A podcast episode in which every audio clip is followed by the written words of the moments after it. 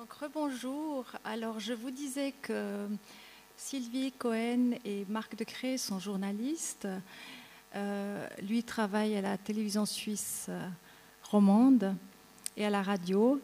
Et euh, Sylvie Cohen, elle, a collaboré à plusieurs médias, donc le quotidien de Paris, l'hebdo, la radio, la télévision suisse. Elle a aussi œuvré au sein du département genevois des affaires extérieures de Genève. Et depuis 2008, elle est euh, journaliste indépendante. Et dans le cadre de, ce, de, cette activité, elle a aussi travaillé pour le Festival international et Forum des droits humains.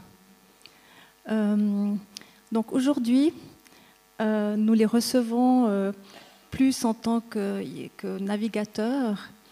Et ensemble, ils ont sillonné les mers et les sillonnent toujours. Et avant de titiller le détroit de Bering, ils ont notamment euh, été en Islande, au Spitzberg, en Russie.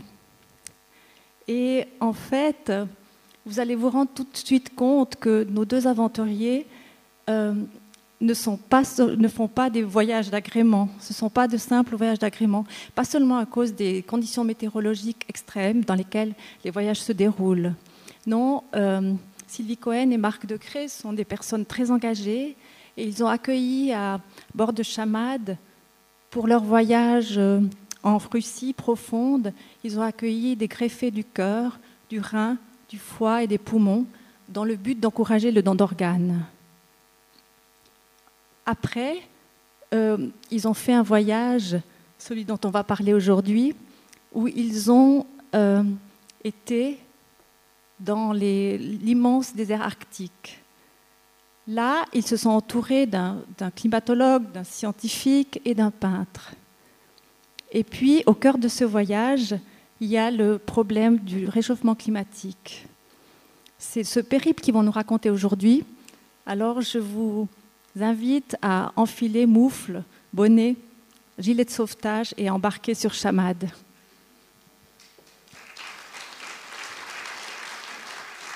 Merci. Bonjour à tous. Très content d'être parmi vous. Vous dire bravo d'être venu parce que c'est vrai que les conditions climatiques extérieures font qu'on n'a peut-être pas forcément envie de, se déplacer. Cela dit, je ne suis pas sûr que vous ne serez peut-être pas dépaysé, quoique, vous allez voir, vous serez peut-être surpris. Il fait sans doute plus mauvais actuellement, euh, juste là dehors, que parfois dans le Grand Nord. Vous êtes venus donc avec nous pour partager un coup de cœur. C'est un coup de cœur euh, pour le Grand Nord. Juste deux mots quand même sur la, la genèse de, cette histoire, parce qu'elle elle vous touche. Je dirais qu'on a pris un tout petit peu d'avance sur vous. L'idée de, ces voyages que l'on mène maintenant depuis 5 à 6 ans, eh bien, c'était d'un tout petit peu anticiper, euh, après, je dirais, la, grande partie de la réussite ou de la réalisation professionnelle. L'envie était de faire autre chose. La vie est trop courte pour la consacrer à une seule chose. C'est en tout cas la philosophie que nous avons avec Sylvie.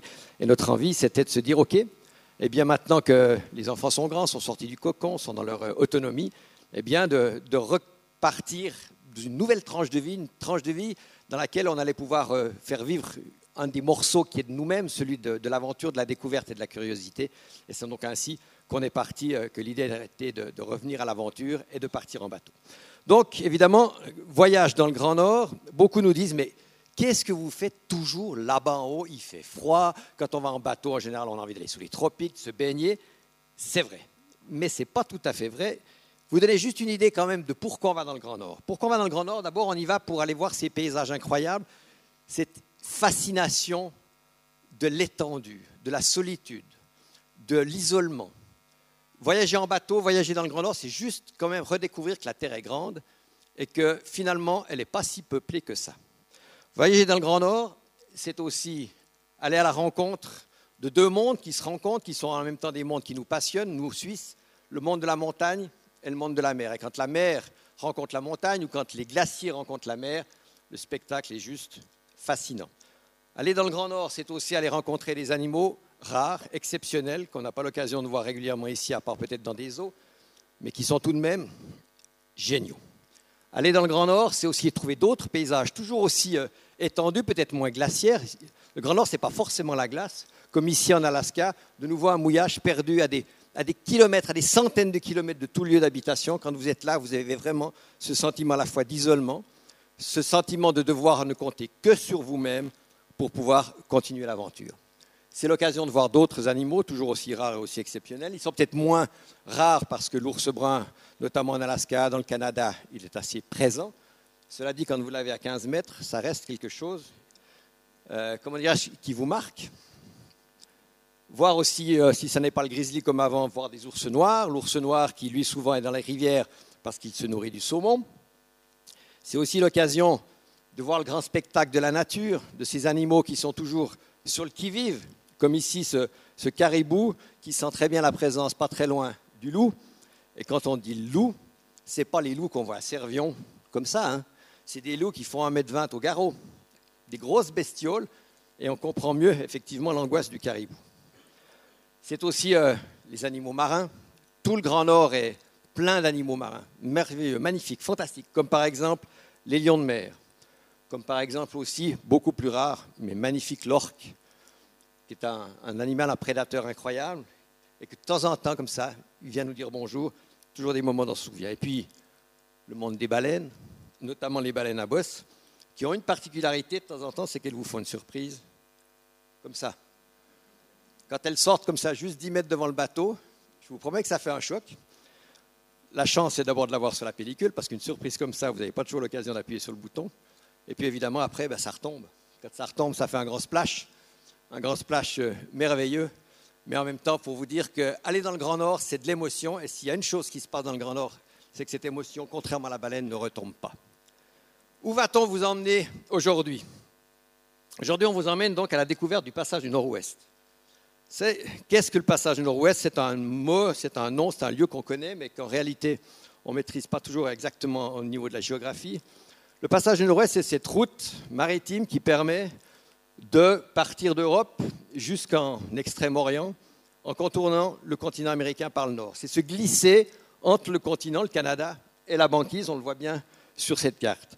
C'est une route qui a toujours fasciné parce que, on le sait bien, depuis quasiment euh, les années 1400, euh, l'homme a toujours cherché, une fois qu'il avait découvert qu'il y avait du commerce à faire avec euh, notamment euh, l'Orient, il a toujours cherché à y aller le plus facilement possible. Marco Polo y avait été à pied, c'est assez compliqué. Ensuite, les Portugais, eux, ont trouvé le chemin. Ils ont passé par euh, dessous, ils ont passé par le, dessous de l'Afrique. Puis ensuite, Colomb est parti, 1492. Colomb, il part, mais il se heurte à la barrière américaine. Cinq ans après Colomb, 1497, il y a déjà un navigateur qui se dit puisqu'il y a cette barrière, on va la contourner. C'est Cabot, John Cabot, c'est un Italien, et il va partir, il va partir vers le nord, il va essayer de franchir la barrière américaine. Évidemment, la glace va l'arrêter, il ne va pas y arriver. Et ensuite, pendant 400 ans, on va essayer. On va essayer. Et le Grand Nord est rempli, quand vous lisez les cartes de géographie, le Grand Nord est rempli de ces lieux où effectivement, partout, je m'excuse, mais il fait très soif et très sec par ici. Le Grand Nord est rempli et les cartes de, dessous, c'est noms des, navigateurs, que ce soit Hudson, la baie d'Hudson, que ce soit Franklin, les détroits de Franklin, que ce soit euh, Baffin, la baie de Baffin, etc. Tous ces explorateurs ont tous essayé, chercher, chercher le passage. Par exemple, Franklin, il ira trois fois, il finira même par disparaître complètement durant sa dernière expédition. Et puis il y en a un qui va finir en 1906, c'est le Norvégien Roald Amundsen, qui, après trois ans de tentatives successives, il va hiverner deux fois au milieu du Grand Nord, eh bien, il arrive à trouver le passage, et c'est la fameuse découverte du passage du Nord-Ouest. Depuis 1906, vous donnez juste une indication, ce n'est pas une route qui a été extrêmement euh, fréquentée. De 1906 à l'an 2000, il y a 70 bateaux qui ont franchi le passage nord-ouest. De l'an 2000 à maintenant, encore 70 bateaux. Donc ça montre bien quand même qu'il s'est passé quelque chose entre les deux. S'il y a une accélération comme ça, c'est qu'il y a évidemment un phénomène, et on en parlera tout à l'heure, ce sera le réchauffement climatique. Vous dire aussi que Chamad, lorsque nous avons franchi le passage nord-ouest, nous étions le 147e bateau de l'histoire à passer donc par le nord du continent américain. Cette route d'ailleurs continue de fasciner aujourd'hui. Il suffit de regarder une carte. On a beau avoir creusé le canal de Panama, quand on voit la route, on comprend bien pourquoi c'est tentant de passer par le nord. Alors voilà, pour l'instant, c'est une route qui est régulièrement et pratiquement 10 mois sur 12 complètement prise dans les glaces. Ça n'est pas encore une route commerciale. Est-ce qu'elle le deviendra un jour? C'est une question. Mais pour l'heure, on va voir tout à l'heure. On pourra en discuter d'ailleurs ensemble, de savoir effectivement si oui ou non cette route devient quelque chose d'intéressant ou pas. Juste encore quelques mots quand même pour vous raconter, on vous l'a dit en quelques mots, comment on est arrivé à tout ce processus chamadien, si j'ose dire? Chamad, c'est quoi? Ben, D'abord, c'est un bateau. C'est un bateau fait pour aller dans le Grand Nord, c'est un bateau en aluminium, donc en métal. Ça permet quand même d'affronter plus facilement euh, la glace, et notamment les icebergs. Ça n'est pas un brise-glace, hein. le but n'est pas de casser la glace, mais disons qu'en cas de collision avec un gros lair, un petit iceberg, d'éviter trop de dégâts. C'est un bateau qui peut emmener euh, à peu près 6 passagers, qui pèse à peu près entre 9, plutôt 11 tonnes lorsqu'il y a tout le matériel à l'intérieur. Et c'est avec ce bateau que nous avons quitté le continent européen, en tout cas la France, c'était en 2007 pour un premier voyage. Et au fond, ce, voyage qu'on voulait faire, ces voyages qu'on voulait faire, on voulait leur donner un sens. On n'avait pas envie de faire ça de façon égoïste euh, en touriste. Et donc, en voyant les statistiques euh, du don d'organes qui sont assez catastrophiques en Suisse et qui le restent malheureusement, on a, eu l'idée d'essayer de, promouvoir le don d'organes euh, en prenant à bord des greffés pour montrer effectivement que euh, une fois qu'on est greffé, que la greffe a réussi, on peut vivre une vie pleine et entière. Euh, on peut aller à l'aventure, on peut s'aventurer aussi loin des hôpitaux et qu'on euh, est en, pleine santé et que donner un organe, c'est redonner la vie vraiment à quelqu'un. Et donc, euh, on a commencé en partant, en partant de la France. La première étape avec les greffés a été en Écosse. Et en Écosse, ça a été l'occasion de s'arrêter. On a fait un essai parce qu'il fallait d'abord voir s'ils étaient, aptes, s'ils aimaient, s'ils aimaient naviguer. Et euh, c'était l'occasion d'aller au pays des, châteaux hantés en Écosse. 2008, c'était la suite. Une fois qu'on avait vérifié qu'on pouvait effectivement euh, partager la vie du bord euh, avec des greffés, de vivre une, aventure. On a décidé de partir vers le nord, cette fois-ci le, vrai grand nord, pour monter jusqu'au Spitzberg, 80 degrés nord. On n'est plus qu'à 1000 km du pôle. C'est une, Spitzberg, c'est une sorte d'anomalie parce que normalement ça devrait être complètement pris dans la banquise, mais il y a une petite veine du Gulf Stream qui nous permet en été de s'approcher véritablement du, pôle Nord. Ça a été l'occasion ben, de marcher sur la banquise, c'était un vieux rêve quand même une fois. Ça a été aussi l'occasion ben, d'aller revoir les ours. Hein. Quand ils sont comme ça, ils sont mignons. Hein. C'est plus joli comme ça, mais quand ils sont debout et qu'on est prêt, on fait un peu plus attention. C'était aussi l'occasion donc pour nos greffés, notamment ici Yvan greffé du Rhin et son, André, son frère, qui lui avait donné un rein, d'aller à la découverte, à l'aventure et surtout de mesurer à quel point ils pouvaient de nouveau tout tenter, y compris très très loin, très très loin de toute structure hospitalière. Et ça, c'était pour eux une redécouverte, en tout cas pour Yvan, qui avait pendant des années été accroché, j'allais dire, au fil de sa dialyse. C'était une expérience extraordinaire. Puis en 2009, suite du voyage, on avait décidé de rentrer non pas euh, par la même route, mais en contournant, en tournant autour de la péninsule euh, de, Scandinavie, traverser à travers donc la Russie, avec un départ extrêmement tôt. Nous étions partis en mars, et quand on avait voulu mettre le bateau à l'eau dans la marina, on l'avait laissé. Le patron tirait un peu la tête parce qu'il trouvait ça assez étrange d'avoir besoin d'un chasse-neige et d'un trax pour dégager le bateau. Mais l'idée était toute simple, c'était de pouvoir aller faire du ski. Faire du ski et d'utiliser le bateau comme un refuge de montagne. On voit bien les Suisses. Hein. Il y avait toujours l'envie comme ça de jouer depuis la cabane de montagne. Et puis surtout, une fois cette partie euh, quasi hivernale réalisée, eh bien de faire un, grand voyage incroyable en Russie. Alors la Russie, on est, on est parti euh, de, de Tromsø pour aller jusqu'à Mourmansk et vous voyez le, trajet qu'on a fait. Ça a été une aventure aussi euh, assez extraordinaire pour euh, arriver à obtenir les permis pour pouvoir euh, aller en Russie, naviguer en Russie, parce que quand on rentre dans les eaux intérieures russes, eh bien il y avait une vieille loi stalinienne qui interdisait aux bateaux étrangers de, naviguer. Et après 14 mois de bataille, nous avons réussi à avoir une dérogation à la loi euh, signé par le gouvernement à l'époque, c'était M. Poutine qui nous a signé une autorisation d'aller là-bas. Le fait qu'on aille aussi avec des greffés a aidé certainement à cette décision. Et donc nous, sommes, euh, nous sommes, allés à Mourmansk, qui est euh, le, port où il y a la célèbre flotte du Nord russe. Là, vous voyez un porte-avions nucléaire, c'est un, énorme port. Ensuite, nous avons traversé la mer Blanche pour aller jusqu'aux îles Solovki. Les îles Solovki, c'est euh, l'archipel du Goulag. Euh, Solzhenitsyn y fait, référence dans son livre. C'est là qu'a été le premier camp de travail, euh, de réhabilitation par le travail voulu par Staline. Et c'est là qu'il y a un magnifique couvent, qui a d'ailleurs souvent été une prison, un magnifique couvent du XIVe siècle. Et puis, à travers les canaux, nous sommes passés à travers ce fameux canal du Belomorsk qui relie la mer Blanche à la mer Baltique et qui a été construit entièrement par les prisonniers du Goulag. et c'est un canal qui fait 227 km et il y a 19 écluses que nous avons traversées avec un pilote. On devait prendre à bord un pilote. Et puis, nous sommes arrivés dans le lac Onega. Au milieu du lac Onega, il y a ces îles Kiji, qui sont un peu le, le Ballenberg de la Russie, où il y a ces magnifiques églises en bois avec, je crois, 23 oignons et 23 dômes qui ne sont tenus par aucun clou. C'est assez extraordinaire. Et puis c'était aussi l'occasion, euh, comme on vous l'a dit, de faire des rencontres avec, des greffés russes, entre greffés euh, suisses et greffés russes. Là, nous avons une greffée du rein euh, qui a rencontré une personne en dialyse. Et puis nous avions aussi une greffée du cœur qui nous a accompagnés pendant très longtemps, un greffé des deux poumons et du rein et un greffé du foie. Et une fois 2009 et cette aventure exceptionnelle terminée, nous avons continué. On commençait déjà à voir euh, la trajectoire s'orienter euh, vers l'ouest. Nous avons fait donc une année de navigation pour rejoindre l'Islande. On voit déjà qu'on se rapproche du Groenland. L'Islande, ben, vous connaissez, c'est le pays des volcans, le pays des fumerolles.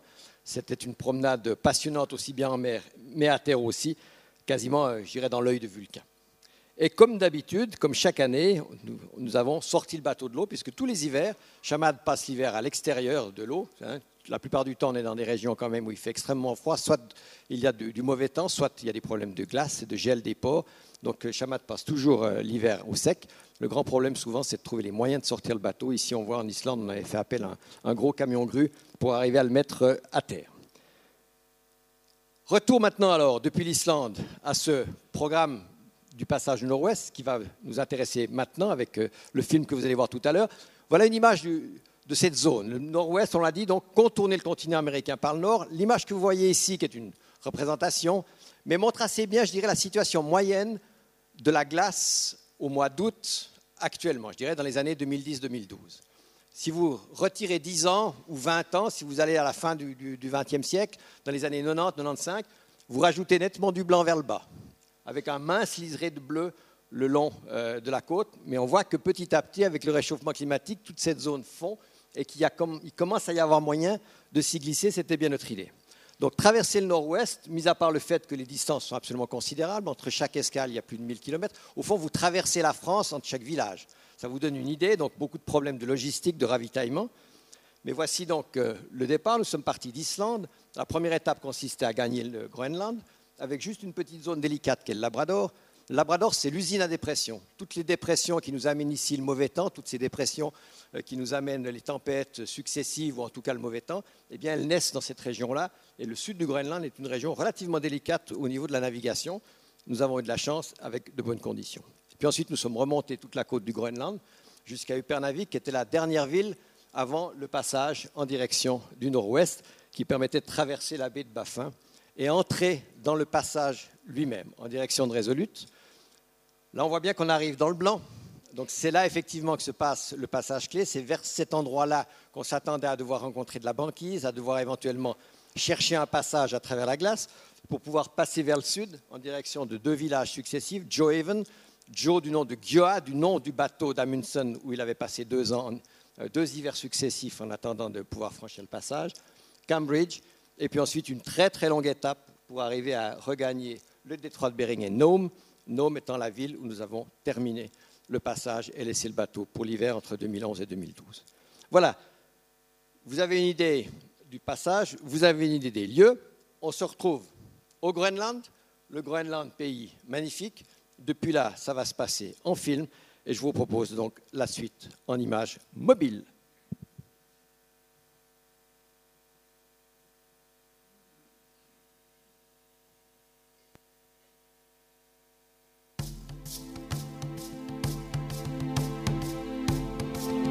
Protégé par son froid extrême, le Grand Nord reste une région hostile à l'homme. Au fil des siècles, peu s'y sont aventurés, et moins encore en sont revenus. Difficile de comprendre les raisons qui ont poussé les explorateurs à s'approprier ce Grand Nord. Ce n'est pas les terres fertiles qui les amenèrent si loin, mais la gloire, celle de prétendre être le premier. Ainsi, lorsqu'en 1490, le navigateur John Cabot émit l'hypothèse de l'existence d'un passage vers l'Orient par le nord, la même soif de défi s'empara de nombreux navigateurs. Et durant près de 400 ans, on chercha sans relâche ce fameux passage. Ce n'est finalement qu'en 1906, après trois années d'expédition, que le Norvégien Roald Amundsen franchit le passage du Nord-Ouest. 105 années plus tard, seuls 146 bateaux ont emprunté le même chemin. Chamad est le 147e.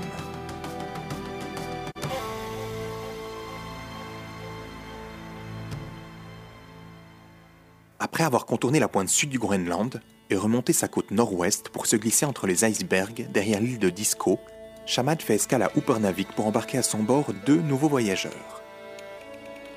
Le scientifique de l'expédition, Stéphane Goyette, climatologue, ainsi que dans la plus pure tradition des expéditions du 19e siècle, un peintre d'expédition, Mathieu Berthaud. Tous ensemble, ils passeront un mois sur les traces de Amundsen. À nous le nord-ouest? Le Grand Nord, il a fallu une fois le découvrir. D'abord, il y a toujours eu euh, chez moi le, goût, en tout cas, du froid de la montagne, la neige. J'ai toujours beaucoup aimé la neige. Mais le Grand Nord, ça a été autre chose. Ça a été vraiment un, un hasard, d'ailleurs professionnel, puisque j'avais dû aller faire un reportage au Spitzberg, tout là-haut. Et je me rappelle toujours, je suis arrivé un, un jour, il faisait un temps absolument magnifique. Et en arrivant avec ce soleil de 1h du matin, cette blancheur immaculée, ces glaciers qui arrivaient dans la mer, ça a été un choc incroyable. C'est véritablement euh, une drogue immédiate, on y goûte et, ensuite le goût de revient est permanent.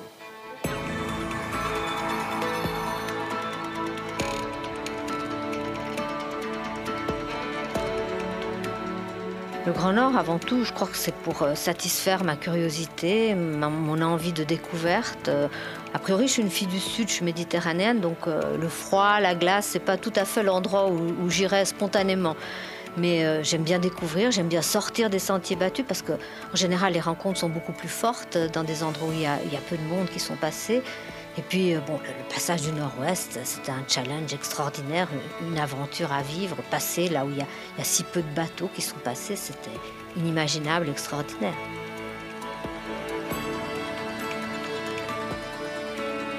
La logique voudrait que nous embarquions un équipage aguerri pour une telle expédition, mais ce serait trop réducteur. Notre idée avec Sylvie, ce n'est pas seulement de réussir le passage, mais aussi d'observer, de comprendre ce qui se trame dans cette région, d'avoir un autre regard. Quoi de mieux alors que le regard d'un scientifique ou d'un artiste? Mais pour cet équipage de néophytes, il faut tout de même prévoir un petit sas d'adaptation. Pas question de se lancer immédiatement dans une grande traversée. L'objectif du jour est donc bien plus modeste. Cap sur Tasiussak. Le village n'est qu'à quelques heures de navigation. L'occasion pour eux de se faire une petite idée de ce qu'est le Groenland.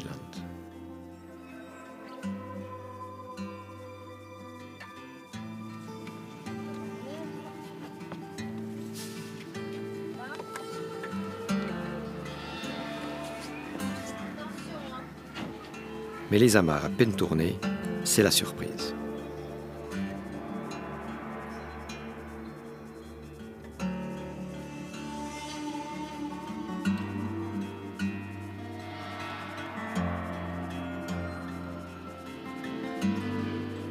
Et moi qui voulais tout de même leur montrer un bout de Groenland, je suis vraiment frustré. Frustré de ne pas pouvoir partager avec eux ces moments incroyables vécus tout au long de la remontée de la côte du Groenland. À commencer par la glace. La glace, les icebergs, omniprésents.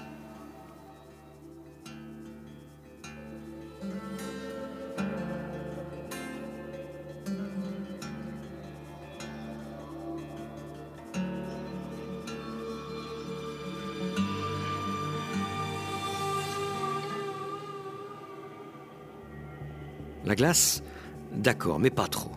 Il y a quand même des limites. Comme ce fameux soir, où l'on se retrouve devant un véritable mur. De la glace, des icebergs, il y en a partout. Pendant près de quatre heures, nous cherchons un passage, un moyen de contourner cette muraille, puisque Chamad n'est évidemment pas un brise-glace. Le risque, c'est de se retrouver piégé, bloqué dans la banquise qui se referme. Il est maintenant presque minuit, et je suis sur le point de renoncer, de faire demi-tour, d'aller chercher un abri ailleurs, lorsque nous apercevons au loin un pétrolier. Voilà la solution, se glisser dans son sillage.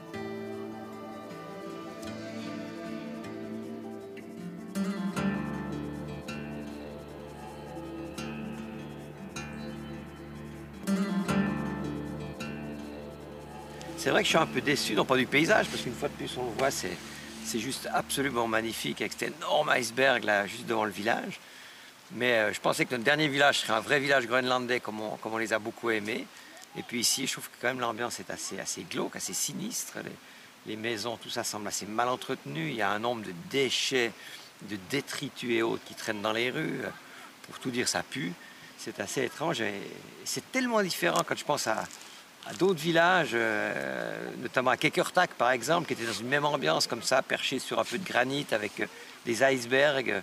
Euh, mais tout était différent. C'était, joli. Les gens semblaient beaucoup plus heureux, accueillants, ouverts, souriants. Il y a une forme de, gaieté, de bien-être, de bien vivre. Des gens qui bossaient, beaucoup de pêcheurs, une sorte d'activité. Là, on a l'impression que c'est mort et glauque.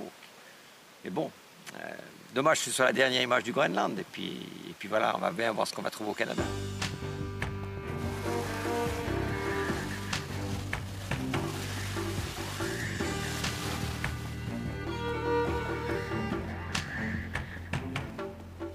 Des icebergs, il y en a encore quelques-uns ce 5 août, au moment où nous quittons le Groenland pour traverser la baie de Baffin en direction du Canada et de l'entrée du passage du Nord-Ouest.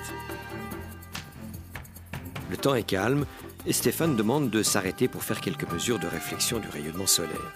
Il aimerait pouvoir comparer les valeurs de réflexion de l'eau et de la glace. C'est plutôt la nature des surfaces qui est préoccupante puisque ces surfaces, tout dépendant de leur réflectivité, peuvent ou non emmagasiner de l'énergie. Donc, comme vous voyez, ces, tous ces icebergs, tous ces glaçons qui ont des surfaces euh, hautement réfléchissantes euh, font place à de l'eau libre ou à, des rocs, à de, euh, de, la végétation, quelle qu'elle soit. Bon, ces surfaces vont emmagasiner d'autant plus d'énergie qu'elles vont la restituer plus tard à l'atmosphère. C'est simplement pour vous montrer que la nature de la surface peut avoir des incidences assez profondes sur le comportement du système sachant que nous sommes à plus de 73 degrés de latitude nord, la lecture du paysage ici ne laisse rien présager de bon quant au réchauffement climatique.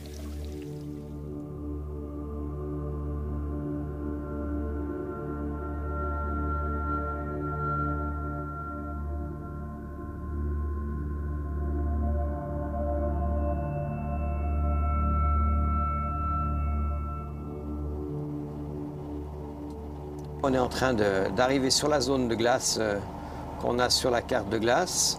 Donc là, ça fait bien, c'est assez normal, ça fait 24 heures maintenant qu'on est parti. Quand on regarde aux jumelles, j'ai un peu l'impression des fois qu'on voit le bord de la banquise, mais je suis pas sûr.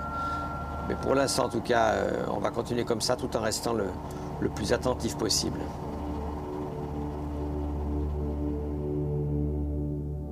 Désormais, c'est le pilote automatique qui tient la barre.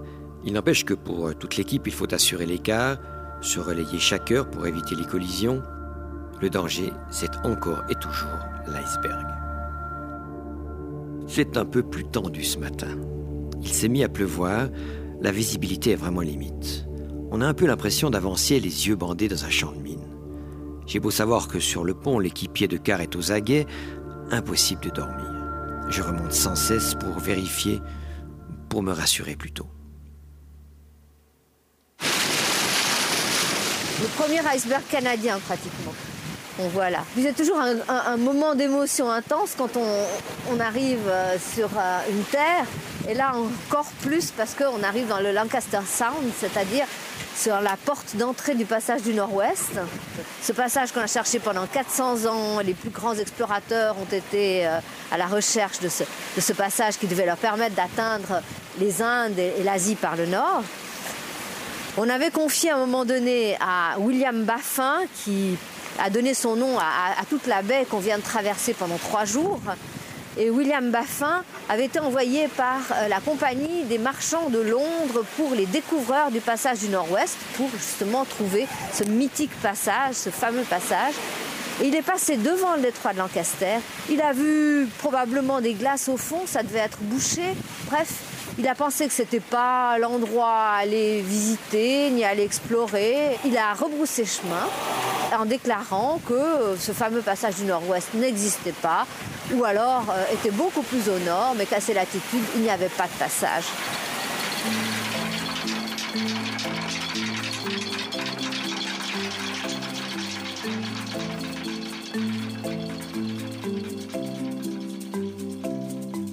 S'il fallait faire un premier bilan de cette traversée, c'est que l'équipe tient le coup.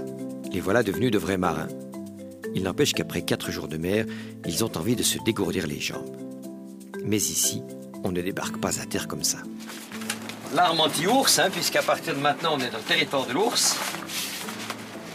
Même si ici, quand tu vois le paysage, j'ai pas l'impression que c'est une région où on risque vraiment de rencontrer un ours, mais on sait jamais. Des ours, on en rencontre partout dans ces territoires-là. Donc il faut être particulièrement prudent. Et donc il n'y a pas de descente à terre sans avoir l'arme prête au cas où.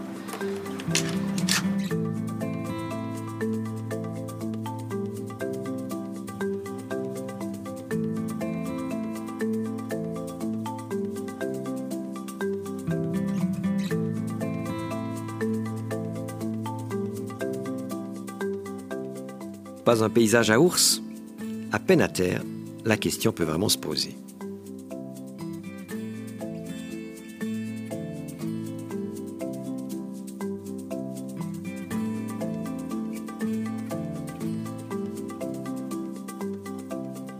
D'ours, nous n'en verrons pas, ou du moins pas tout de suite. La surprise va venir en plein repas du soir. Alors que je jette un œil par un hublot, je n'en crois pas mes yeux. Un ours nage là, à 20 mètres du bateau. Mais le temps de sortir sur le pont que déjà la bête regagne la rive. Heureusement que le téléobjectif est là pour nous confirmer qu'on n'a pas rêvé. Comme c'est tout le temps mouvant, l'idée c'est juste de capter euh, un instant, mais en même temps Évidemment, tu dessines sur une longue période, donc c'est comme si tu dessinais plusieurs instants sur une même image. J'aime bien cette idée euh, de finalement euh, d'avoir un résultat qui ne correspond pas, comme ce serait le cas d'une photo, à quelque chose de figé. 10 août, on s'enfonce dans le Lancaster Sound. Cette fois-ci, nous sommes vraiment dans le mythique passage du Nord-Ouest. Première bonne nouvelle, les cartes de glace sont exactes. Il n'y a pas de banquise. Seuls d'énormes icebergs tabulaires balisent le chemin. Étrange paradoxe. Plus on pénètre dans ce Lancaster Sound, plus on se rapproche de la position probable de la banquise et moins on y voit de glace. Quand on jette l'ancre derrière l'île de Beachy, on reste stupéfait. Le paysage est presque sarien. Ça fait drôle quand même de voir ces tombes plantées là au milieu de nulle part. J'arrive pas à imaginer qu'il y avait deux navires pris dans les glaces dans ce désert qu'on voit aujourd'hui. John Hartnell, mort le 4 janvier 1846. Celui-là faisait partie de l'expédition Franklin. C'était la, celle qu'on n'a jamais revue, c'était la troisième fois qu'il essayait de, découvrir le nord-ouest. Puis il y a aussi l'ironie du sort. Ces trois gars qui sont morts ici, paraît qu'ils sont morts empoisonnés par le plomb des boîtes de conserve. C'était la grande nouveauté de l'époque qui devait permettre euh, aux hommes de l'expédition de tenir pendant trois ans sans attraper le scorbut. On voit le résultat.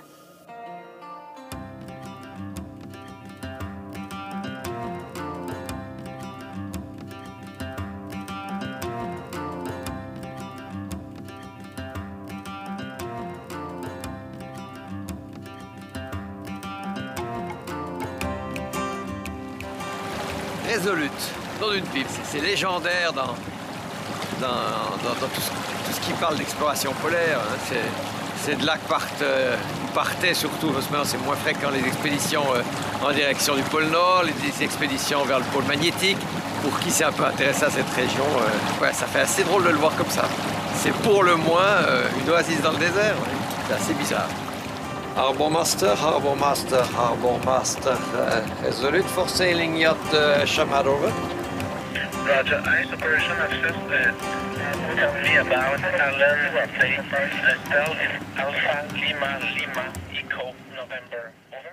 Resolute, c'est notre première escale officielle au Canada. Il faut donc aller s'annoncer au poste de gendarmerie. Et là, coup de chance, je tombe sur Richard. Ici, je peux voyager pendant deux jours sur le côté sud, vers le, au bout de l'île, sans avoir aucun problème, rencontrer personne. Mais c'est paisible, c'est bon. Euh, le monde, c'est un petit, un petit village, on sait tout ce qui arrive ici. C'est une aventure, c'est une aventure incroyable. Euh, aller à la pêche aux baleines, euh, aller faire la, tirer les ours, voir les ours polaires ici, c'est une très bonne aventure, définitivement. Ce qui frappe tout de même à Résolute, c'est le côté artificiel de ce village planté au milieu de nulle part, créé de toutes pièces juste après la Seconde Guerre mondiale.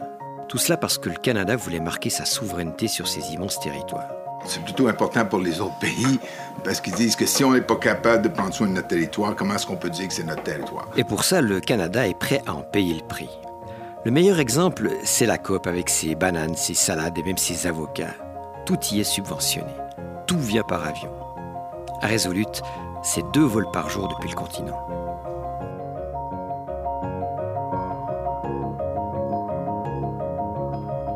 Pour nous, Résolute est d'une escale essentielle. C'est l'un des rares endroits dans le passage du nord-ouest où l'on peut refaire le plein. Mais faute de ponton, la méthode est assez particulière.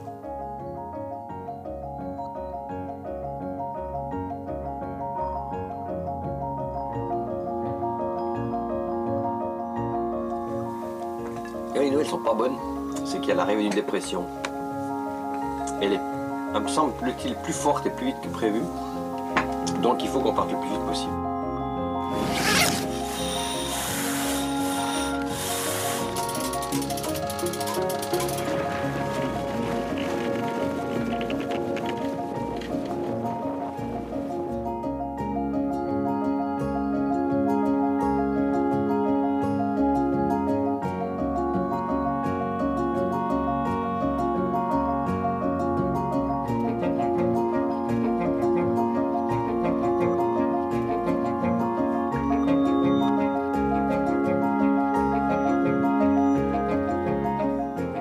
Juste au milieu du Peel Sound, ce passage qui jusqu'à présent a toujours été encombré de banquises. Pour être franc, je suis déçu. C'est vrai que ces paysages sans glace sont tristes. Le Grand Nord sans la glace, c'est pas vraiment le Grand Nord. On vient de mouiller dans une crique sans nom, le vent s'est un peu calmé. On en profite alors pour prendre de la hauteur, pour tenter d'apercevoir un peu de banquise. Mais rien.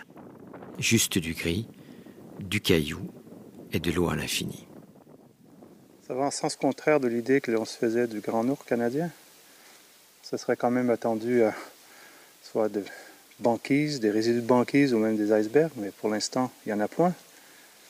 Et ce qui m'a encore plus surpris, c'est la température de l'eau. La voisine est 6 degrés, 7 degrés. Donc, l'environnement n'est pas propice à maintenir de la glace ou voire même euh, des, glaçons dans ce détroit.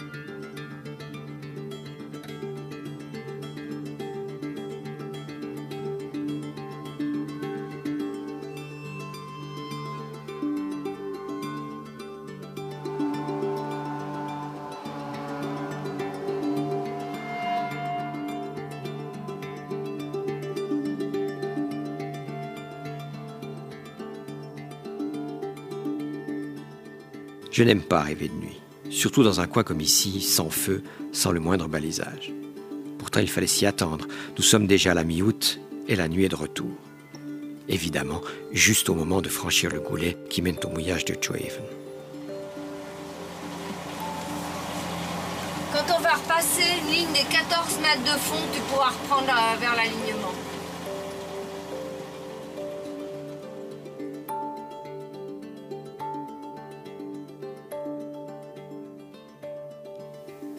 l'impression d'arriver dans un endroit qui est resté totalement figé dans le temps et sur lequel on a plaqué la modernité hein, un peu comme un emplâtre sur une jambe de bois. Bon, ça n'a rien à voir avec l'image qu'on se fait du Grand Nord, des Esquimaux avec leurs vestes en fourrure et leurs capuchons. Les jeunes sont en basket, euh, ils ont des jeans, euh, un téléphone portable à la main. Non, on sent vraiment l'influence américaine. Cela dit, il y a encore euh, beaucoup de très jeunes femmes qui portent leur bébé dans le dos puis il y a aussi ces, vieilles femmes qui fabriquent une tente en, peau de caribou pour euh, une manifestation folklorique. Ouais, Elles ont l'air de maîtriser parfaitement le savoir-faire de leurs ancêtres, mais visiblement le résultat n'est pas ce qu'on attendait tout le monde est un peu dubitatif.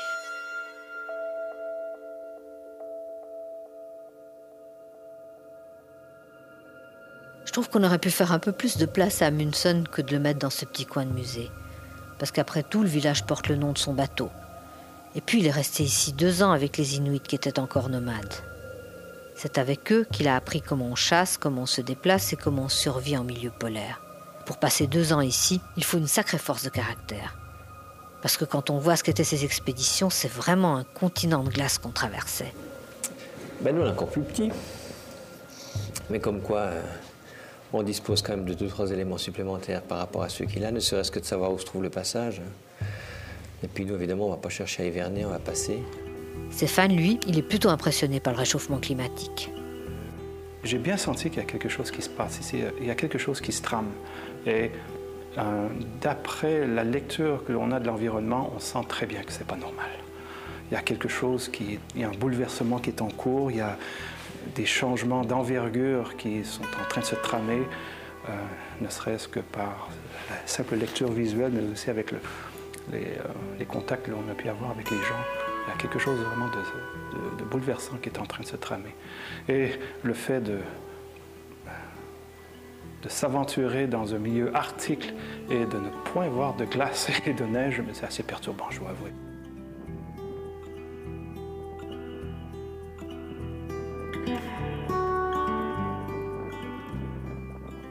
Quatre jours d'escale, c'est court, c'est même frustrant. Mais on n'a pas le choix, on est déjà le 22 août, et si l'on veut atteindre le détroit de Bering avant le retour de l'hiver, il va falloir maintenant se dépêcher. La route est encore longue, 3000 km au moins, en moins de trois semaines, ça ne laissera plus beaucoup de place aux escales.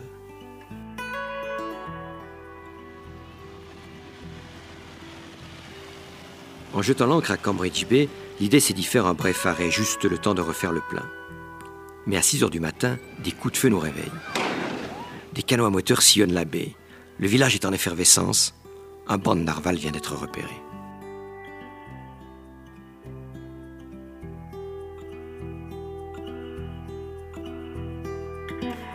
À terre, c'est une impression de curé qui domine. L'explication est vite trouvée. Cela fait 20 ans qu'on n'a pas vu de narval à Cambridge.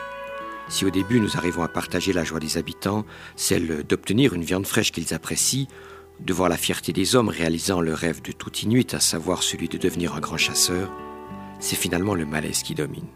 Ce n'est plus une chasse, mais un massacre, comme si chacun voulait le sien. En fin d'après-midi, lorsque nous quittons Cambridge, la chasse se poursuit toujours.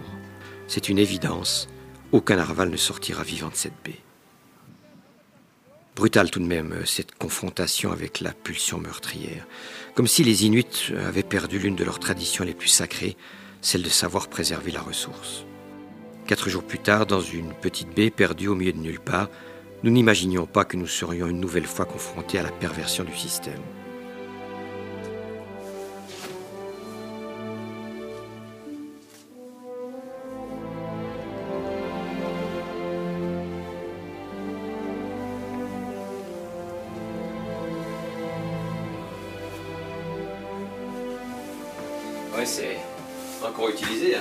De chasseurs, hein, et c'est pas derrière des Inuits. hein. On les voit, il y a même des photos avec euh, les, gars qui posent à côté des bœufs musqués qui viennent de tuer. Ils viennent ici encore en hiver pour chasser, euh, pour le sport comme on dit. Le tarif du safari, c'est le gendarme de Tuktoyaktuk qui nous le donnera. 40 000 dollars pour un ours, 20 000 pour un bœuf musqué. C'est ce que demandent les Inuits aux Blancs, aux Américains, aux Canadiens venus du Sud pour leur céder leur quota de chasse. «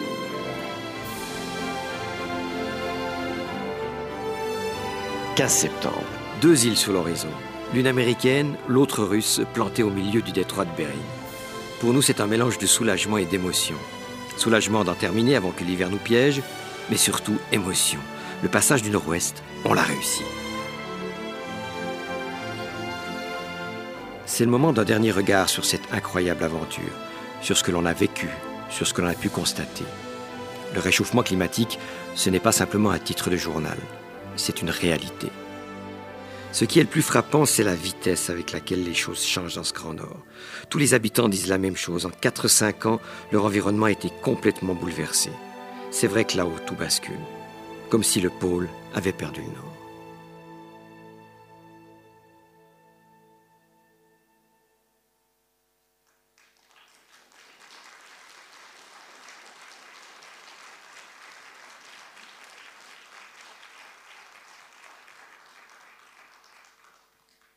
Voilà, je vous avais dit, finalement il faisait plus mauvais juste là à l'extérieur que dans le nord-ouest, un petit peu la surprise.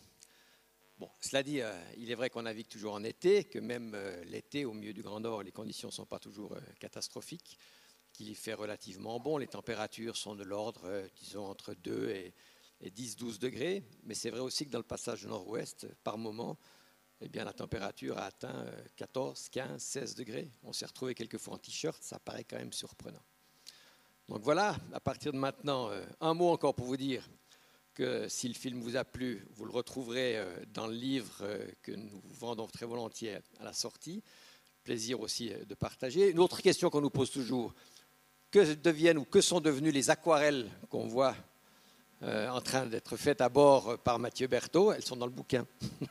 Donc voilà, si ça vous intéresse, si vous avez envie de continuer à partager cette aventure avec nous, avoir plus de détails, en tout cas, c'est avec plaisir qu'on on se dédicacera l'ouvrage à la sortie. Mais d'ici là, c'est vous qui avez la parole. Est-ce qu'on fait passer un micro euh, Oui, alors merci beaucoup pour ce passionnant voyage. Euh, maintenant, je suis sûre que vous avez des, questions et puis c'est notre fait du micro qui va passer vers vous. Vous levez la main et elle va vous donner le micro.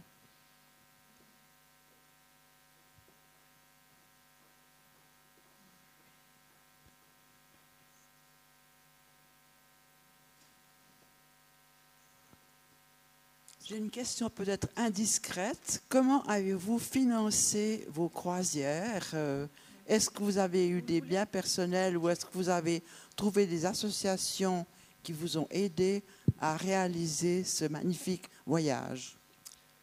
Oui, c'est une question que beaucoup de gens nous posent. il y a deux choses. Il y a d'une part le voyage lui-même. Le voyage lui-même, c'est un projet personnel, c'est un projet euh, que nous avons eu depuis de nombreuses années. Donc ce voyage, l'achat du bateau et le financement du voyage lui-même sont à la fois nos économies et c'est le fait qu'encore à l'heure actuelle, nous travaillons six mois par année pour pouvoir voyager l'été. Ça, c'est la partie voyage. Et puis à part ça, nous avons une association et nous cherchons et nous obtenons quelquefois des aides avec des sponsors pour ce qu'on appelle nos projets culturels. C'est-à-dire que, par exemple, quand on a eu toute notre opération autour du don d'organes, eh bien, les voyages des greffés, il n'était pas question de faire payer aux greffés leur propre voyage, le voyage des greffés a été pris en charge par euh, le CHUV à Lausanne, qui estimait que c'était quand même quelque chose qu'on pouvait leur offrir, de manière aussi à pouvoir ensuite communiquer et encourager le don d'organes. Donc cette partie-là a été prise en charge par le CHUV. En ce qui concerne par exemple le film que vous avez vu, le livre, etc., pour tous ces projets culturels, nous avons effectivement des aides, parce qu'évidemment, euh, un, livre comme nous vous proposons, s'il fallait le financer au prix réel, avec autant d'images et tout, c'est des livres extrêmement chers, on trouve ça très dommage. Donc nous avons obtenu des sponsors qui nous ont aidés à sortir le livre. Par exemple, le livre, on le vend 35 francs, c'est largement en dessous de son prix de revient, c'est une évidence, le film également. Donc pour ça, nous avons des sponsors. Actuellement, nous sommes en train de tourner un film avec un sculpteur sur ce qu'on a vécu avec lui en Alaska. C'est le parcours d'une œuvre, entre le moment où le sculpteur observe des ours, vous les avez vus, ils sont tout proches, jusqu'au moment où ça se terminera par une œuvre sculptée. Ça aussi, ces projets-là, donc la partie du tournage du film, les frais qui sont euh, liés à la partie culturelle, pour cela, on essaie de trouver des aides et on a une association. Mais nos voyages, le bateau, ce sont nos économies et c'est un projet personnel. Quelle a été la proportion entre la navigation à la voile et au moteur? Est-ce que vous avez besoin de beaucoup de carburant? Moitié-moitié. Moitié-moitié, c'est une bonne moyenne. En gros, vous entrez dans une navigation très particulière quand on est dans le nord-ouest, c'est la navigation arctique.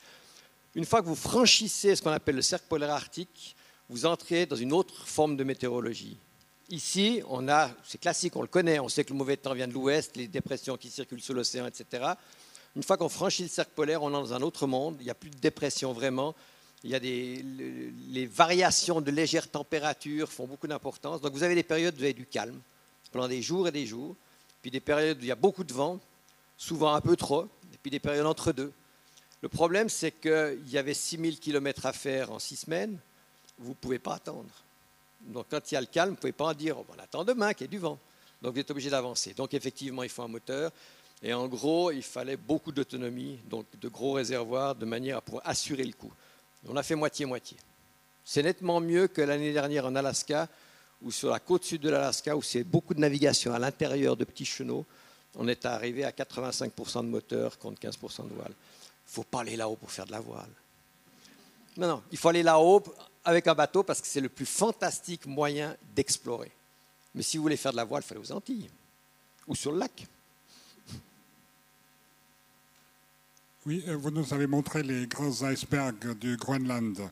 On entend souvent dire que ces grands icebergs, de temps en temps, euh, manifestent un certain déséquilibre, se mettent à tourner sur eux-mêmes et même se retournent.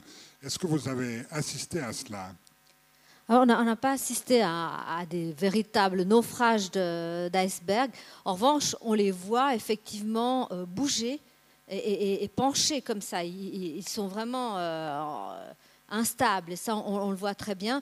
Et certaines fois, quand on est, allé dans le dinghy près des, icebergs pour prendre les photos, pour, prendre, euh, pour filmer, bah, évidemment, c'était assez impressionnant parce qu'on se disait est-ce qu'il va nous tomber dessus, est-ce qu'il ne va pas nous tomber dessus. Mais, euh, mais c'était comme ça. Il faut dire que cette année aussi, enfin l'année, l'année dernière, c'était euh, avec le réchauffement climatique. le Groenland, qui est la machine à faire les icebergs, en a fait en quantité incroyable. Donc c'était vraiment, euh, et on sent très bien avec le réchauffement climatique, il y a de plus en plus de glace là-bas. Et c'était frappant de voir justement comment ce réchauffement climatique donne deux effets différents. L'un au Groenland avec beaucoup de glace, et dans le passage du Nord-Ouest, pas de glace du tout parce que la banquise n'est plus là. J'ai volontairement passé le micro à Sylvie parce que cette histoire des icebergs qui basculent.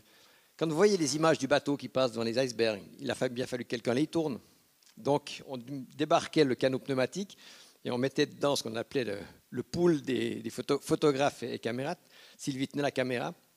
je me rappelle qu'un jour, on avait fait des images, c'était assez superbes images, très spectaculaires. Mais dans la dernière partie, le vent s'est un petit peu levé, le canot a commencé à dériver, et puis il a avancé vers un iceberg, pas très gros, hein, mais suffisant. Et l'iceberg a commencé à manifestement vouloir chavirer, donc on, on le voyait commencer à tourner sur lui-même il y a eu un moment de tension. Donc oui, c'est effectivement très... Il faut faire très très attention. On essaye d'imaginer, mais vous pouvez faire tout ce que vous voulez. Vous avez beau essayer d'imaginer l'iceberg le plus ou moins stable, la forme qu'il a et tout. Le problème, c'est dessous que ça se passe. il suffit qu'un gros morceau de glace se détache dessous, dû à la fonte, au courant marin, je ne sais quoi. L'équilibre est différent et l'iceberg peut passer euh, cul par-dessus tête.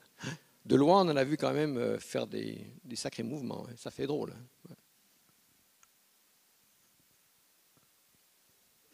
Juste ajouter quelque chose, c'est que ce qui est très impressionnant, c'est euh, que évidemment les, icebergs eux-mêmes, enfin il y a des morceaux entiers qui tombent dans la mer. Et, ça fait un bruit, mais incroyable. C'est vraiment des détonations euh, qu'on entend de, très très loin. Euh, vous avez parlé de votre bateau. Est-ce que c'est une coque qui, était, qui acceptait d'être prise dans les glaces ou pas? Oui, le, choix du bateau a été un petit peu, non pas lié directement à ça, c'est un bateau de série, hein, mais disons que son modèle, effectivement, on avait fait attention, on avait réfléchi à la situation, non pas d'être pris vraiment dans les glaces. Le risque que vous avez quand vous circulez dans ces coins-là, c'est ce qu'on appelle la dérive de ces plaques de glace de banquise qui circulent. Et avec le courant, ça peut aller assez vite. Donc le risque, c'est de vous retrouver au milieu de plaques de glace. Et ces plaques de glace, elles ont beau ne pas sortir beaucoup de l'eau, c'est quand même, dès qu'une plaque fait 10, 20 ou 30 mètres de diamètre, c'est des tonnes. Hein. Et avec la pression, avec le courant, effectivement, votre bateau risque de se trouver littéralement coincé, mis en pression latérale très forte. Et avec un bateau comme nous avons, qui est un bateau qui n'a pas de quilles. C'est un bateau, c'est un dériveur. Pas on n'est pas comme au Vendée Globe où on perd les quilles comme ça juste pour euh, euh, parce que parce qu'elles sont mal construites. Non, non, il est, fait sans quilles. Il a seulement ce qu'on appelle une dérive, c'est-à-dire il a une pièce qui descend dans l'eau, non pas pour l'équilibre, mais pour éviter qu'il dérive lorsque le vent latéral. Pour ceux qui font de la voile, vous imaginez la raison mais autrement, le bateau est plat dessous. Et donc, on pouvait imaginer, on l'a jamais testé, Dieu merci, mais on pouvait imaginer, comme un peu le bateau de Jean-Louis Étienne Antarctica aussi, qui est un bateau très plat dessous, que si on était pris dans une série de glaces et comprimé par les glaces, le bateau allait monter sur la glace et non pas se retrouver coincé. Mais je vous promets, on n'a quand même pas été testé. J'ai une question. Pour tracer votre chemin, vous aviez des informations par euh, satellite et autres, ou est-ce que c'était vraiment euh, au petit bonheur la chance On est au 21e siècle. On n'est plus, c'est pas Amundsen. Hein. non, non, non, c'est tout sauf le petit bonheur de la chance. On avait quand même. Enfin, nous, on aime bien l'aventure, mais on n'est pas dans le genre ça passe ou ça casse. Le but, c'est quand même de rentrer, d'avoir du plaisir, d'emmener des gens euh, qui ne sont pas des spécialistes et puis d'essayer de garantir le coup. On ne peut jamais tout garantir. Mais pour cela, on avait quand même, d'une part au niveau météo. En météo, on reçoit des cartes météorologiques par satellite.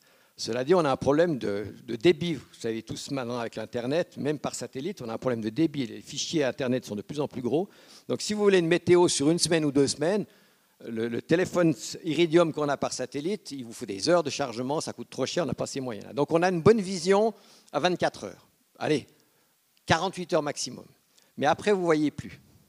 Donc on avait pris ce qu'on appelle un routeur. On avait un spécialiste météo en France qui, lui, a des instruments évidemment nettement meilleurs que les nôtres et qui, lui, pouvait, son, son rôle, c'était d'être à longue vue, de voir à 6-7 jours, même si la météo arctique est tellement changeante que même les météorologues vous disent qu'en général, à plus de 48 heures, ça devient de la devinette mais c'était pour nous très utile. Et lui, par exemple, systématiquement, il nous a quelquefois annoncé des choses qui ne sont pas arrivées, mais tout ce qui a posé problème ou ce qui a, ce qui a nécessité pour nous de faire des, des choix tactiques, eh bien, tout ce qu'il a vu, il l'a toujours vu six ou sept jours à l'avance et nous, ça a été extrêmement utile. Et puis pour les glaces, le problème, c'est que vous retrouvez aussi des cartes de glace, qu'elles sont publiées sur Internet, vous pouvez aller les voir, hein. vous avez la situation des glaces à peu près tous les deux jours. Mais là aussi, si vous voulez consulter Internet, c'est trop cher. Donc on avait un ami ici qui était notre équipier terre, qui tous les jours relevait les cartes de glace, les comprimait dans un fichier le plus petit possible et nous les envoyait par satellite Internet. Et nous, ça nous permettait de voir effectivement l'évolution de la glace. Donc merci au 21e siècle quand même.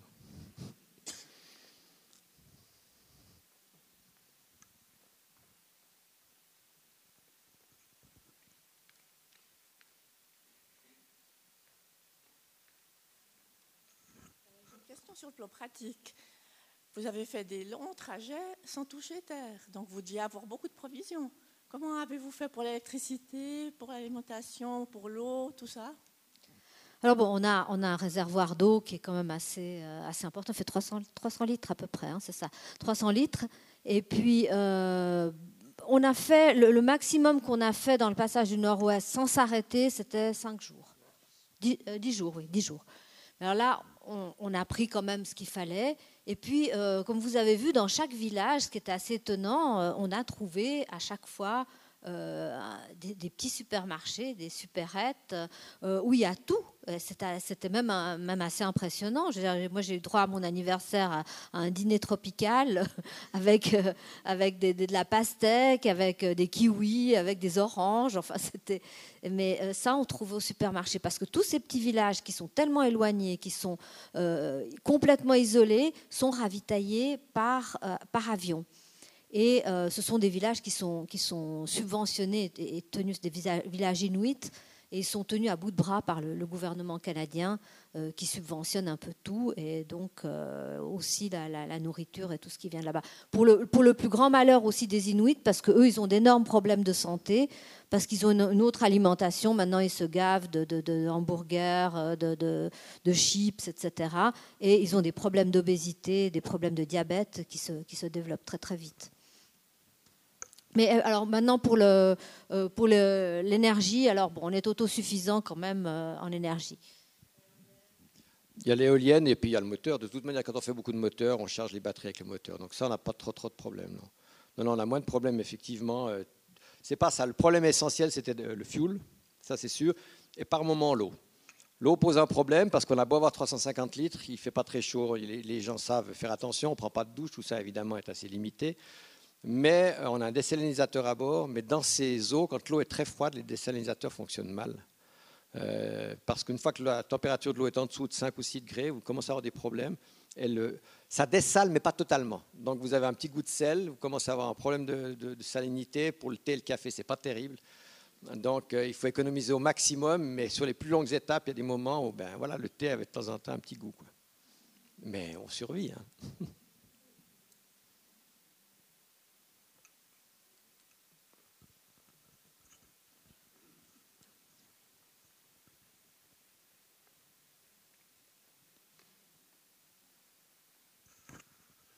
Concernant le passage nord-ouest, les Canadiens prétendent que ce passage est dans leurs eaux territoriales.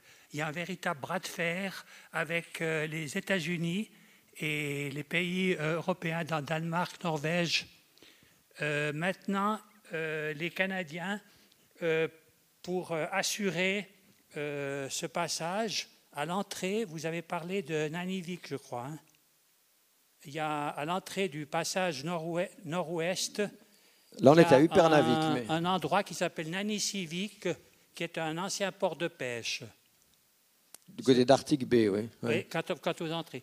Est-ce qu'ils ont, vous savez s'ils ont déjà créé un port en eau profonde, euh, les Canadiens, euh, pour revendiquer, pour cette question politique de revendiquer les eaux territoriales? Alors, c'est dans les projets. Ce n'est pas encore fait.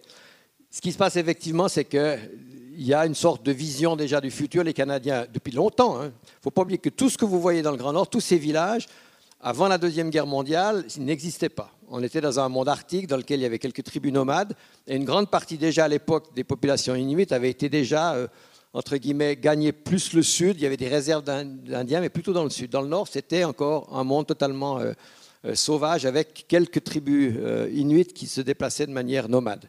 Et puis à la fin de la Deuxième Guerre mondiale, les Canadiens ont commencé à comprendre, euh, suite à tout ce qui s'est passé notamment dans le nord de la Russie, on sait que la Deuxième Guerre mondiale, on ne le sait pas assez, mais c'est joué surtout en grande partie dans la région du Grand Nord. Si les Russes avaient perdu la ville de Mourmansk, si les Allemands avaient empêché les Russes d'être ravitaillés par les Américains par le Grand Nord, euh, la guerre mondiale aurait sans doute eu une autre fin.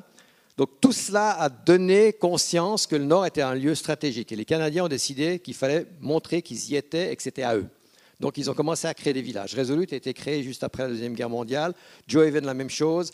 Ont été créés sur des territoires inuits où il y avait des zones de chasse et ils ont encouragé, on met des guillemets dans l'encouragement parce que c'était quasiment euh, poussé, les populations à occuper ces villages pour créer véritablement un lieu de, c'est ce que dit, de souveraineté. Ça, c'était la première histoire. Et puis maintenant, avec le réchauffement climatique qui se développe, évidemment, euh, la, route maritime commence à être revendiquée en partie. Effectivement, vous l'avez bien dit, les Américains, eux, aimeraient qu'on le considère que le Nord-Ouest est comme le Bosphore, une, route internationale, donc ouverte à tous, sans contrôle. Et puis les Canadiens, eux, estiment que ce sont leurs eaux territoriales, donc ils peuvent laisser passer les bateaux, mais les contrôler. Et pour arriver à montrer cela, effectivement, ils commencent à vouloir mettre plus de brise-glace là-haut, et notamment avoir un brise-glace qui reste en permanence, et ils veulent créer un port en eau profonde tout ça coûte très cher. Euh, le brise-glace est en construction, le nouveau brise-glace, le port pas encore. Est-ce que ça se fera, est-ce que ça se fera pas? Il faut aussi se rendre compte qu'aujourd'hui, enfin nous c'est notre sentiment, c'est que la route, euh, de toute manière, même si elle s'ouvre effectivement chaque année maintenant un petit peu, elle va s'ouvrir quoi Un mois, deux mois, maximum trois mois si ça se réchauffe beaucoup. Pas beaucoup plus, l'hiver reste l'hiver. Donc son enjeu est relativement faible, à part pour des questions euh, de, contrôle et d'égo territorial. Par contre, ce qui est beaucoup plus fondamental, c'est que la glace qu'ils font l'été, elle vous permet d'augmenter la recherche pétrolière et minière. Et ça, c'est déjà en cours, et on le voit très bien au Groenland, vous avez deux plateformes pétrolières qui forent au large de Nuuk, à la limite de la banquise permanente. Ces plateformes sont surveillées par des norias de bateaux qui poussent les icebergs qui arrivent dessus. Ils n'ont pas encore trouvé du pétrole mais ils sont persuadés qu'ils vont en trouver et on est dans la même situation dans le Grand Nord. Il commence déjà à y avoir de l'exploration, déjà des navires sismiques qui commencent à travailler et c'est là l'enjeu. À mon avis, c'est beaucoup plus la question énergétique et on sait en même temps les risques parce que faire de l'énergie là-haut, on sait ce que ça veut dire. On se rappelle de la catastrophe Lexon Valdez, on se rappelle vraiment des difficultés qu'il y a. On est dans un environnement fragile, froid, dans lequel le pétrole, déjà dans le golfe du Mexique, quand une plateforme explose, on a vu ce que ça donne. Mais en gros, on peut dire qu'en une dizaine d'années, la mer va elle-même recycler, retransformer le pétrole en molécules de carbone et finalement le laisser aller ailleurs. Dans le Grand Nord, ça ne se passe pas comme ça. Il n'y a pas de bactéries ou très peu. Donc les enjeux, ils sont plus là. Et les Canadiens veulent aussi contrôler ça et contrôler leurs richesses. Hein, vous vous souvenez de l'histoire de Poutine qui était mettre le drapeau au pôle Nord Évidemment, ce n'est pas une conquête territoriale, mais c'était quand même un signe politique extrêmement fort. Et je peux vous dire que là-haut, le jeu, il est là. Hein. Quand on était à Resolute, il y avait de grandes manœuvres. C'était la première fois que ça arrivait. Il y avait des manœuvres conjointes canadiennes, américaines et danoises. C'est pas pour rien. C'est un peu du. On roule les mécaniques, mais c'est pas pour rien.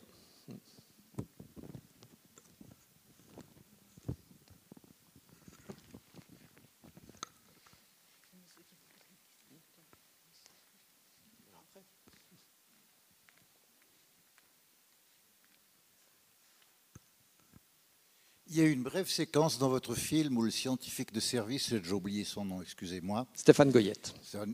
Euh, parlait de la qualité de la surface de la neige. Alors, ce que je n'ai pas bien compris, est-ce qu'il a été surpris d'une détérioration de la neige ou bien qu'est-ce qui s'est passé là? Non, là, il n'est pas vraiment surpris. Là, ce qu'il ce fait à ce moment-là dans le film, c'est qu'il essaie de montrer dans le travail qu'il fait, en réalité, qu'il y a une, telle différence de rayonnement entre la partie blanche, si on veut, et la mer, que l'accélération de la fonte des glaces ne fait qu'augmenter le phénomène. Donc, il en réalité, là, on est plus dans la, démonstration, je dirais, euh, non pas euh, de recherche scientifique, mais plutôt vis-à-vis du grand public, hein, pour pouvoir montrer, c'est le travail qu'il faisait à ce moment-là, de pouvoir montrer que plus ça fond, plus ça va fondre. On est véritablement dans un cercle vicieux, hein, puisque le froid avait la chance, en tout cas la banquise, tant qu'elle renvoie la lumière solaire vers le haut, il fait plus froid. Et actuellement, on est véritablement dans un, phénomène d'accélération. C'est pour ça qu'il prenait ces mesures. Mais on est plus dans du, la démonstration grand public que vraiment dans de la recherche scientifique à ce moment-là. Sa spécialité à lui, c'est la modélisation climatique. Et c'est dans ce sens-là que c'est intéressant. C'est quelqu'un qui passe l'essentiel de son temps à faire des programmes pour essayer de modéliser le climat dans les années qui viennent, en fonction de milliers de données euh, informatiques, et de le sortir de son écran, de le prendre sous le bras, si j'ose dire, et de l'amener en face, et de dire ce que tu racontes, ce que vois sur les écrans, c'est ça? même lui, euh, le choc, il est violent. Hein. ça l'a vraiment, vraiment surpris. Parce qu'autrement, c'est un peu la théorie. Hein. Il y avait monsieur, je crois. Il y avait une question là.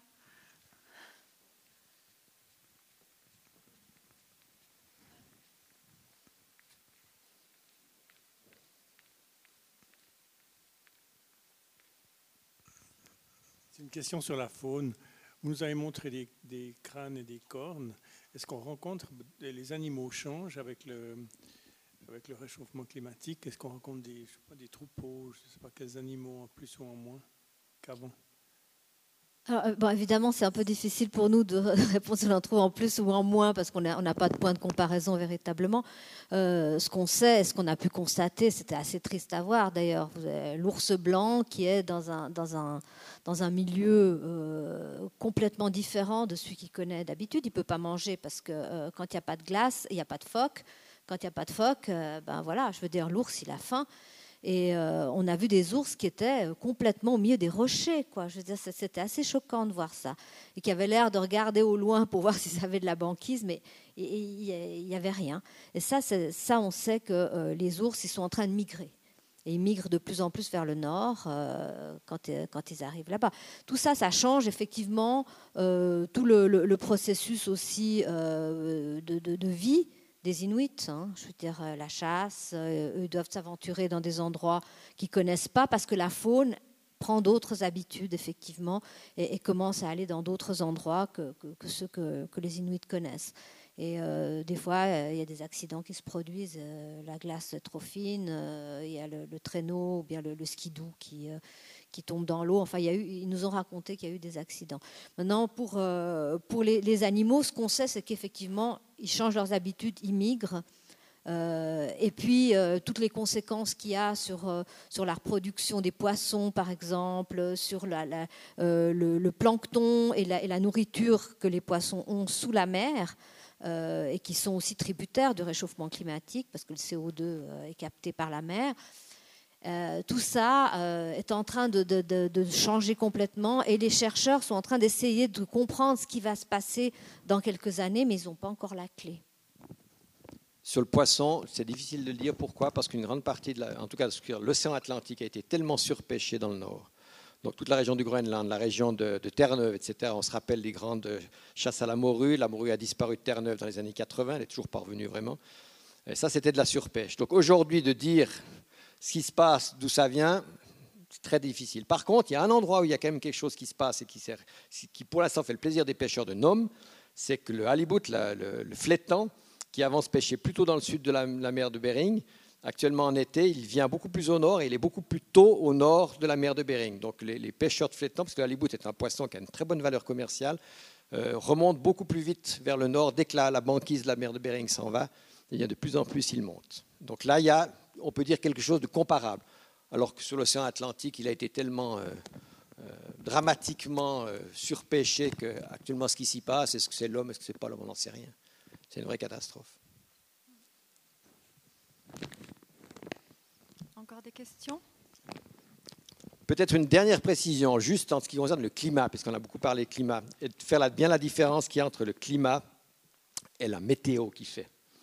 Alors, on vous dira cet hiver, on a un hiver très froid, on est tout à fait d'accord. Mais c'est ce qui nous est arrivé en 2012. En 2012, on avait laissé donc le bateau là-bas au sommet du, détroit de, Bering. Deux phénomènes, en tout cas, qui, à mon avis, sont en, en rapport, c'est l'augmentation de la violence des phénomènes. La première chose, c'est que l'automne 2011, alors que c'est connu, la mer de Bering est connue pour ses tempêtes en automne, eh bien en 2011, les tempêtes qu'ils ont eues en automne ont été tellement fortes, tellement exceptionnellement fortes, qu'elles ont empêché notamment le ravitaillement de la ville de Nome, qui systématiquement, en général fin septembre, début octobre, recevait son dernier euh, ravitaillement en, pétrole, de manière à remplir les cuves pour l'hiver, parce qu'évidemment cette ville vit de ça, hein, que ce soit pour l'électricité ou pour le chauffage. Mais cette année-là, en 2011, impossible de faire monter les barges tellement la mer était mauvaise. Résultat des courses en décembre, il n'y avait plus de pétrole dans la ville. Et les premières fois de l'histoire que ça arrive, les Américains ont demandé aux Russes d'envoyer un pétrolier spécialement conçu pour naviguer dans la glace, que les Américains ont accompagné avec un brise-glace pour leur permettre d'atteindre à travers la banquise la ville de Nome, de s'arrêter un peu au large, de tirer des tuyaux sur la glace pour pouvoir ensuite remplir les réservoirs. C'est quand même un signe assez intéressant. Par contre, après, il y a la différence entre le temps qu'il fait et le climat. Si vous prenez l'hiver 2011-2012, l'hiver 2012, euh, enfin 2011-2012, il a été plus chaud que la moyenne presque partout dans le monde. Spitzberg, puisque j'y étais en mai 2012, il n'y avait pas de banquise, ce qui était tout à fait anormal. Beaucoup plus chaud que la moyenne en Russie, beaucoup plus chaud que la moyenne au Groenland, beaucoup plus chaud que la moyenne dans le nord du Canada et exceptionnellement froid dans la mer de Bering. En Alaska, moins 35, moins 40 pendant des mois. Donc, et ça, il ne faut pas dire que c'est le réchauffement, il ne faut pas dire que ce n'est pas le réchauffement, c'est donc bien une chose différente. On peut avoir encore des phénomènes annuels tout à fait particuliers, et c'est le cas notamment en Alaska. Nous, le résultat des courses, c'est qu'arrive en début juin 2012 pour pouvoir naviguer. On nous avait dit, il n'y a aucun problème, la mer de Bering, en début juin, elle commence à se libérer. À partir du 15 juin, vous naviguerez sans aucun problème. On s'est retrouvé bloqué, on a dû attendre trois semaines et passer grâce à l'aide du Bureau des glaces d'Anchorage, qui est un service euh, qui est fait pour la navigation. Et ils nous ont piloté à travers la banquise qui était restée dans la mer de Bering de manière absolument exceptionnelle en 2012. Et pourtant, il avait fait plus chaud partout ailleurs. Comme quoi, voilà. Et les scientifiques qu'on a, a vus à Vancouver, notamment, nous ont dit que c'était, n'avaient jamais vu euh, une, banquise aussi fine que, que cette année-là. La banquise est vraiment en train de devenir de plus en plus fine sur le Canada. Et euh, bon, le réchauffement climatique, c'est quand même quelque chose qui se voit sur le long terme. Et ça fait 15 ans, en tout cas, que c'est constaté et avéré euh, euh, de façon régulière. Mais ça n'empêchera pas les phénomènes exceptionnels. Et les Américains de dire, oui, il y a un homme, il a fait bien plus froid. Quand vous discutez avec les Américains, le réchauffement climatique, ils haussent les épaules. Ils disent, pas grave, on s'habituera. Oui. Encore une question? Moi, j'en ai une. Euh, J'imagine que vous avez des projets. Vous pouvez nous en dire quelques mots L'aventure continue, oui. Oui, j'imagine. Alors, comme je voulais glisser à propos de- de- des, affaires budgétaires, si on veut, on a un projet en cours qui est en train de se terminer. Donc, c'est ce qu'on a fait l'année dernière en Alaska avec notre sculpteur, où le but est vraiment de, montrer comment une œuvre naît en, observant le terrain jusqu'au moment où l'œuvre est sculptée. Pour l'instant, il- il est en train de travailler avec, euh, avec ses ciseaux, donc euh, l'œuvre n'est pas terminée, mais là, il y a un film qui est en, train d'être tourné. On espère pouvoir le, sortir l'automne prochain. Mais à part ça, nous, évidemment, le bateau, euh, le bateau est actuellement à mi-chemin entre Seattle et Vancouver. On va donc le retrouver là-bas le 27 avril avec une navigation en Colombie-Britannique. On a été un petit peu euh, court dans le temps en 2012 pour aller véritablement à la rencontre des civilisations indiennes. Donc, on aimerait pouvoir un peu pousser plus loin, notamment dans les îles de la Reine Charlotte, qui sont vraiment euh, le cœur, le berceau d'une des civilisations indiennes de la côte ouest américaine, du nord, nord-ouest américain.